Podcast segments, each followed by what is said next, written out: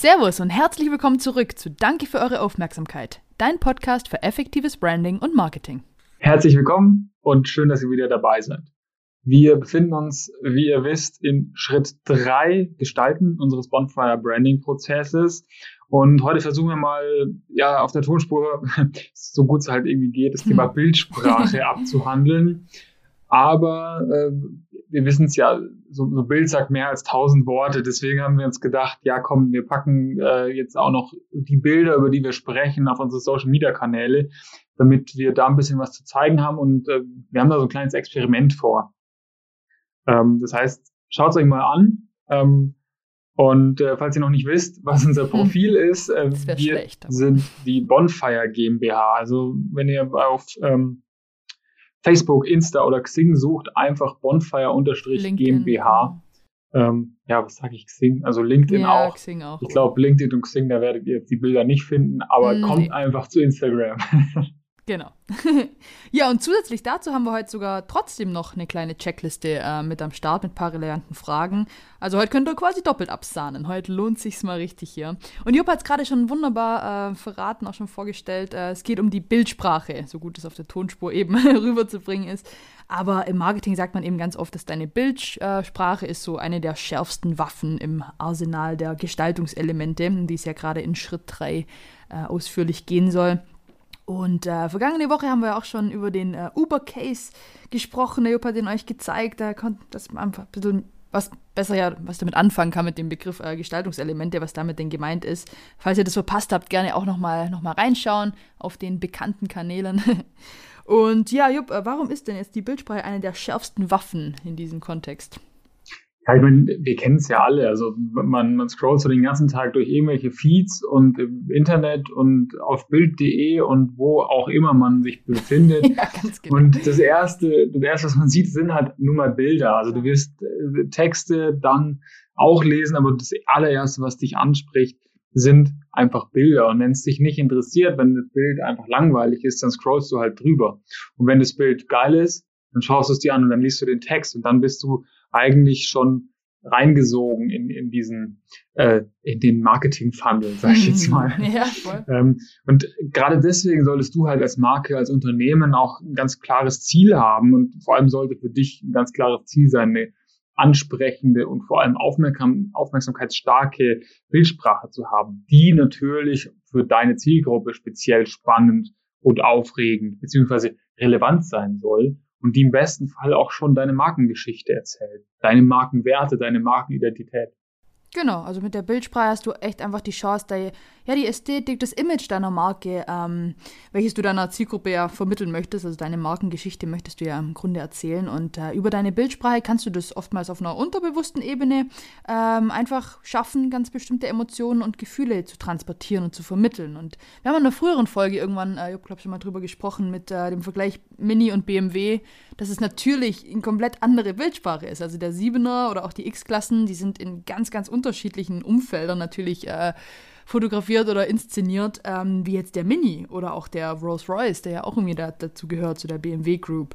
Ähm, und das ist so ein bisschen ein schönes, schönes Beispiel, dass man, ja, einfach, du kannst über deine gewählte Bildsprache kannst du dich ganz klar äh, und bewusst positionieren oder einzelne Produkte und Dienstleistungen innerhalb deiner, deines Unternehmens positionieren und die natürlich auch entsprechend äh, differenzieren dann.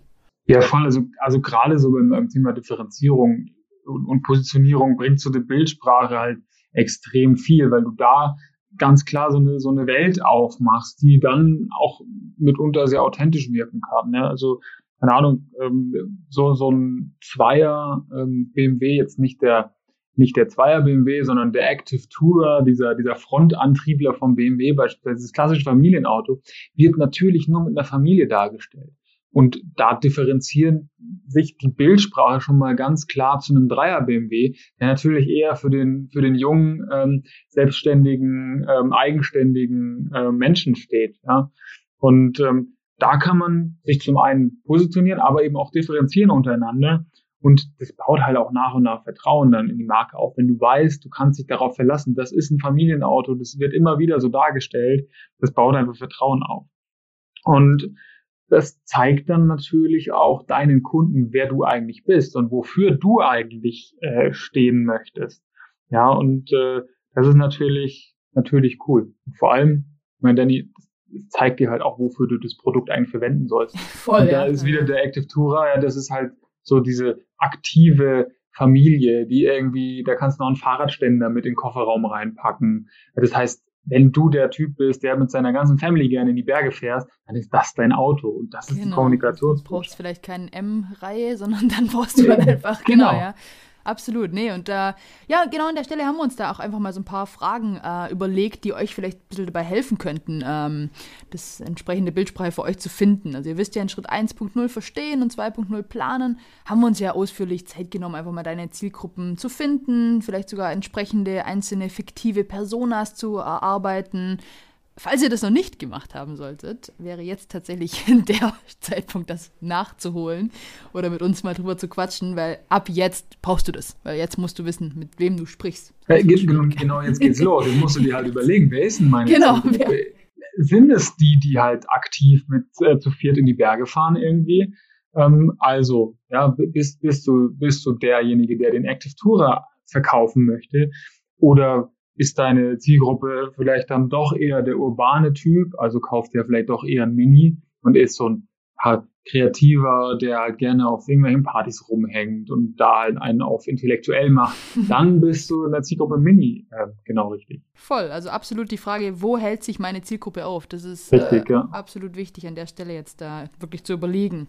Aber nicht nur das, also auch der Schritt weiter dann, also wie verbringt meine Zielgruppe denn gern äh, ihre Freizeit, den Alltag, was sind denn mögliche Hobbys? Also wir hatten jetzt gerade schon, vielleicht, äh, ja, wenn die gerne in den Bergen sind, vielleicht fahren die gern Ski, vielleicht äh, brauchen die, vielleicht wird das in der Bildsprache auch gezeigt, wie Platz, äh, wie viel Platz das irgendwie alles hat, dass man auf dem Dach noch eine Box spannen kann, dass da alles Mögliche reinpasst, sogar noch ein Snowboard, keine Ahnung.